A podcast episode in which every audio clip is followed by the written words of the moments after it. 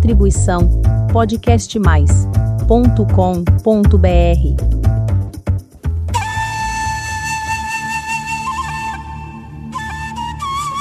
Que bom que você está aqui para mais um episódio do podcast Dança Oriental. Estamos com vários episódios falando de ritmos e hoje vamos falar de um momento, o rush.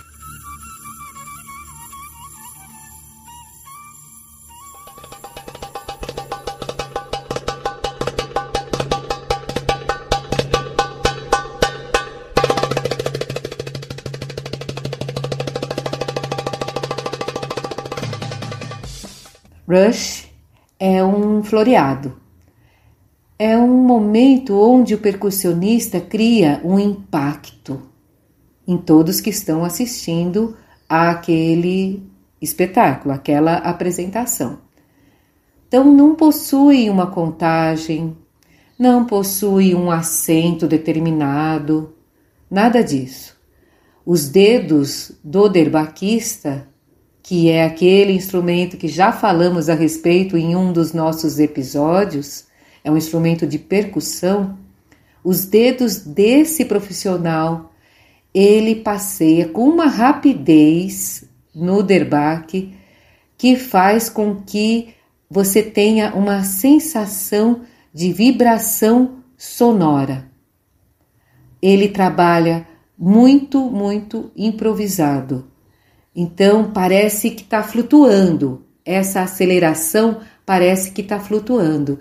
E aí a bailarina faz aquilo que ele está pedindo, que é esse tremido, que é o shime, que é o movimento que de tremor do quadril. Então isso está em sintonia. Ele pode, o derbaquista pode começar primeiro o rush e depois a bailarina começa a fazer o chime, ou vice-versa, ela começa no silêncio propondo para esse derbaquista o que ela quer que ele faça. Então, isso depende muito do entrosamento dos dois. Os dois têm que estar super entrosados. E isso aparece para o espectador também, porque essa sintonia ela é impressionante. Quando você vê uma bailarina dançando corretamente aquilo que o derbaquista está propondo e vice-versa, essa integração é impressionante. Parece que a música começa no quadril, você não sabe na realidade onde que a música está começando, se é no quadril da bailarina ou se é nas mãos do derbaquista. Então, esse floreado, esse famoso tremido, é o ritmo puro, é a brincadeira da, do momento, desse improviso que o derbaquista propõe. Então, isso é, dificulta um pouco se você vem de ritmos muito é, claros na sua cabeça. Então, se você vem com aquele ritmo várias vezes aquele ritmo, aí depois na música clássica, geralmente ela propõe outro ritmo no meio da música tal, e aí você, de repente ele começa esse floreado. Então, claro que é uma questão matemática, porque a música é matemática. Então, muitas vezes ele faz quatro vezes aquele ritmo, oito vezes aquele ritmo, 16 vezes, né, esses múltiplos, para depois ele, ele fazer um tac, tac e começar o trrr, que é esse tremido.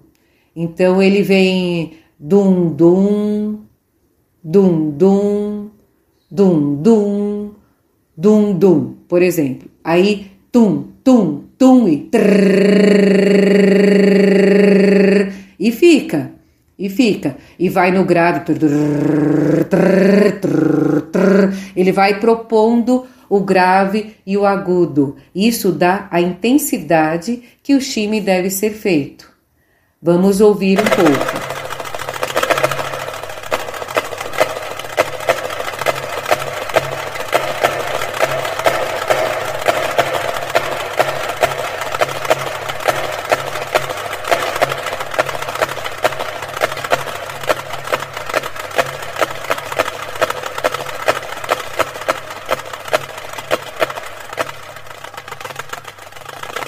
Deu para perceber que é, essa nuance que o instrumento Derbach tem, parece até que ele não é um só, né? Parece que são vários instrumentos.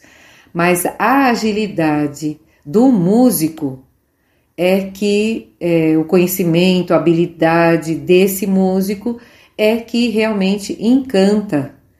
Porque você, quando você faz música ao vivo, né? Eu tô falando isso música ao vivo, que você faz essa sintonia acontecer. Já nas músicas gravadas, você tem a oportunidade de estudar e ver exatamente o momento que aquilo acontece. Você estuda, sabe o momento que aquilo vai acontecer, aquele floreado, aquele rush, né? E depois você consegue, com o seu corpo, mostrar essa essa intensidade. Então, se ele faz com muita velocidade, você também vai fazer com muita velocidade. Se ele vai começando devagar e pianíssimo, bem baixinho, como se a gente diz em música, pianíssimo, piano, piano, pianíssimo, assim fica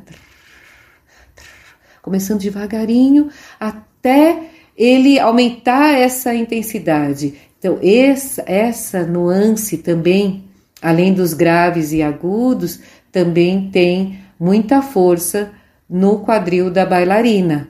E ela vai indo e vai mostrando aquele domínio que ela tem do corpo. Porque o shime, que representa, que é o que mais usado nesse rush, o shime, é, ele pode ser com os pés no chão, pode ser com os calcanhares batendo para você aumentar a intensidade. Você pode fazer na meia ponta e você pode também fazer os movimentos ao mesmo tempo. Então, tem bailarina que faz esse tremido com ondulações, com redondos, com as batidas. Isso é incrível. Existem bailarinas clássicas que fazem isso com uma destreza que inacreditável.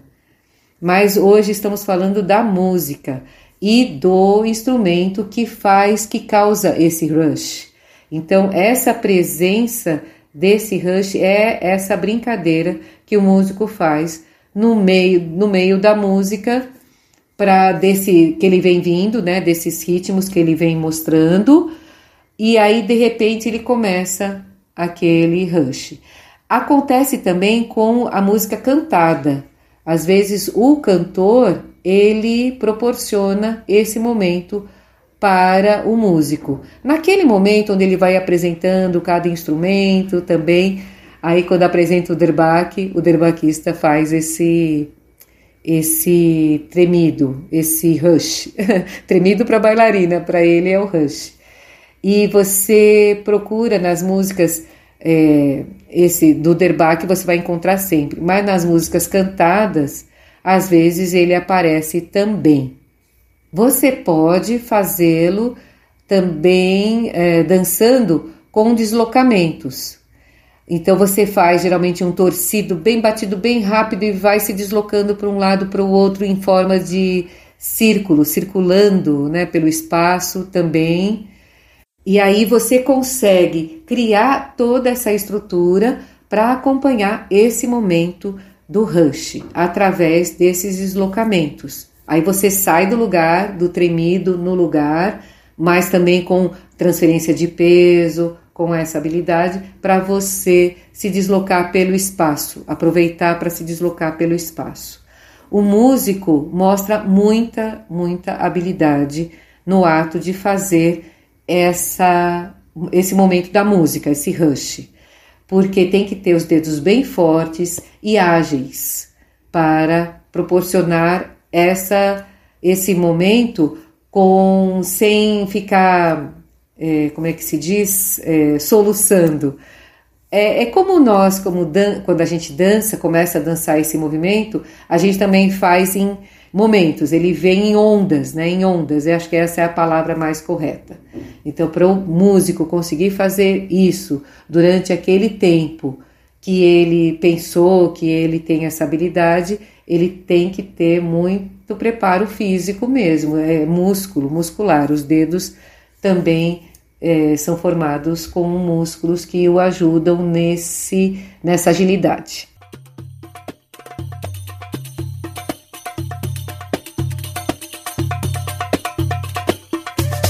Espero que você tenha gostado de mais esse episódio, esse respiro entre os ritmos, para a gente falar um pouquinho desse momento tão encantador que é o Rush. Até o próximo episódio e muito obrigada mais uma vez e sempre.